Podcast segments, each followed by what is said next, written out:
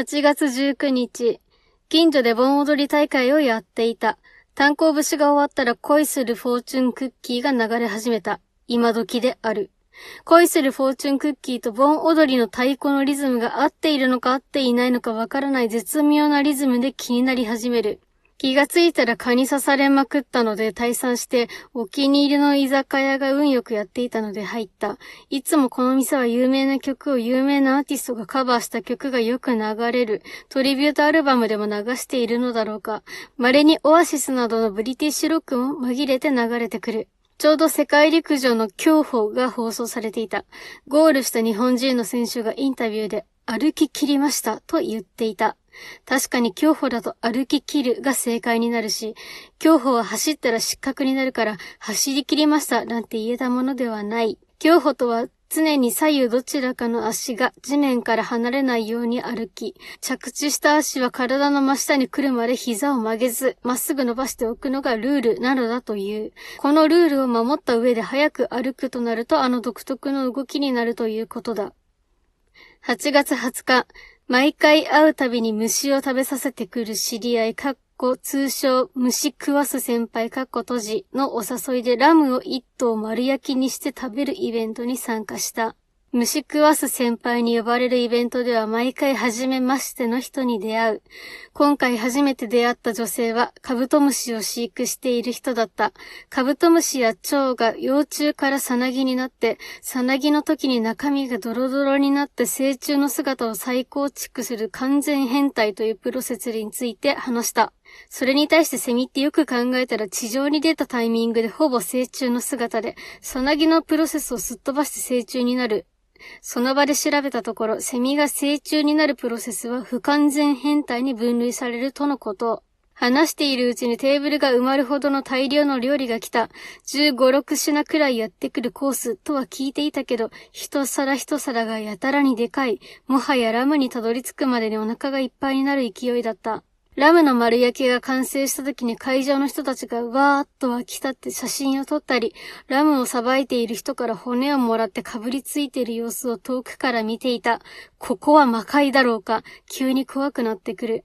金子みすずのお魚という詩の中に、いたずら一つしないのにこうして私に食べられるというフレーズがあることを思い出したりなどして、さらに手放しに喜ぶことができないのだ。私の様子に気がついたのか、虫食わす先輩が、上野、俺を地獄で見つけたら、蜘蛛の糸を垂らしてくれよ、と言ってきた。そうしていただいたラムはコンテキストも相まってか人生史上最高に美味しかった。命をいただくということを実感したのであった。そして帰り道はとにかく左足が痛い。7月のフットサルから左膝が治っていないようだ。右膝の半月板を損傷した時は階段を降りる時だけ痛かったが、今回は平坦な道を歩く時ですら痛い。経験上から考えてもこれはかなりまずい。病院に行こう。8月24日、左膝を見てもらうために病院に行った。右膝を見てもらった S 先生にまた見てもらえるか病院の受付に確認したら、S 先生は予約した人しか受け付けないから、予約外の人は長時間待つことになると言われた。逆に聞きたい。予約しか受け付けないということは、初心の人はどうやって S 先生に見てもらえるようになるのだろうか。S 先生はデッドロジックなのだろうか。ちなみに右膝を見てもらった時は、近所の病院で MRI が取れないから紹介状で S 先生に繋いでもらった。S 先生特殊ルートでしか見てもらえない説である。結局、診察ではわからないということで MRI を取ることになった。これで左足にメスが入ったら両足コンプリートである。嫌なコンプリートだ。こんなことがあってか、最近若い人が高いところからジャンプをして着地をするような動画などを見ると、膝を言わしてしまわないか心配になる。そんな老人の目線で生きている。弱くなることで勝ち取る優しさである。8月25日、自転車で移動中に担当するシステムのインシデントの連絡があった。ちょっと連絡できる場所を探すので待ってください。と、人気のない場所を探して電話をつなぎ直した。人気のない場所で誰にも気づかれないようにインシデントの対応をするのは、まるで戦隊ものの主人公が変身するシーンのようである。実際はこんな真夏の炎天下の昼間の人のいない場所となると、逆に日向の方が人がいなかったりするので、直射日光にさらされながらインシデントの時系列を聞いたりしていた。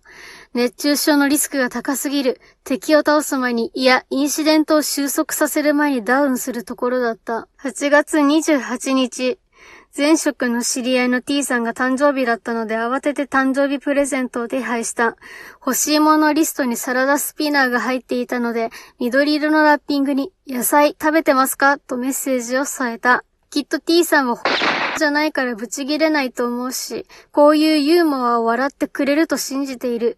しかし万が一私が偉くなったとして、にこの私の修行がバレたら即刻にぶち切れられることは免れないだろう。みんなもちゃんと野菜を食べよう。ちゃんと野菜を食べないと、になっちゃうぞ。冬野実がお送りするウルトラボックス。近所の自転車置き場で女性と男性が言い合っていた。男性は体が大きく30代ぐらいだったように思う。女性は50代くらいだった。男性側がエレベーターに入り、ドアを開けた状態で女性に向かって大声で、開いてますよ、と言っていた。それを女性が10メートルほど離れたところから、いえ、先にいてどうぞ、とやんわりエレベーターに同乗することを拒否した。この自転車置き場は地下にあり、地上に出るためには1台のエレベーター以外に選択肢がない。私はこの男性女性より後に自転車置き場に到着し、奥の空いている場所に自転車を止め、エレベーターに向かっていたところ、この現場に遭遇した。人には人それぞれのセキュリティポリシーがある。知らない人と二人きりでエレベーターに乗らないというスタンスの人がいたっておかしくないのだ。私も同じマンションの住人が先にエレベーターを待っていたら、自分は階段を使うなどして二人で乗るということをなるべく避けるようにしている。しかし、この移動手段が一台のエレベーターしかない状況、知らない人とエレベーターに乗ることを拒否するためには先に待っていた人に先に行ってもらうしか選択肢がないのだ。あからさまに拒絶した学校になってしまう。この自転車置き場の設計にそもそもの問題があったとも言えるのだ。ここでは男性側に悪意がないと仮定すると、なぜ同じ場所に向かうのに2回もエレベーターを往復させるのか、その意味がわからなかったのだろう。だから空いてるって言ってるでしょ。善意だと信じたいが、そこまでエレベーターの同乗を迫られるとかえって怖いのである。私はまだここに用事があるから先に行ってどうぞ。あなた自転車止めたばかりなんだからエレベーター乗るでしょ。私はこの方と一緒に乗るから先に行ってください。と女性は私の腕を掴んだ。これで説得するには無理があるが、なぜか男性はここで折れたようで、しぶしぶと閉じるボタンを押してエレベーターは上昇した。ああ、怖かったわ女性は私の腕を掴んだまま腰が抜けてしまっていた。私はこの女性が取った行動は間違っていないと思う。運転でよく言うかもしれない運転のように、子供が飛び出してくることはまずないとしても子供が飛び出してくるかもしれない前提で徐行するのと同じ。潜在リスクを回避している。ただそれだけのことだ。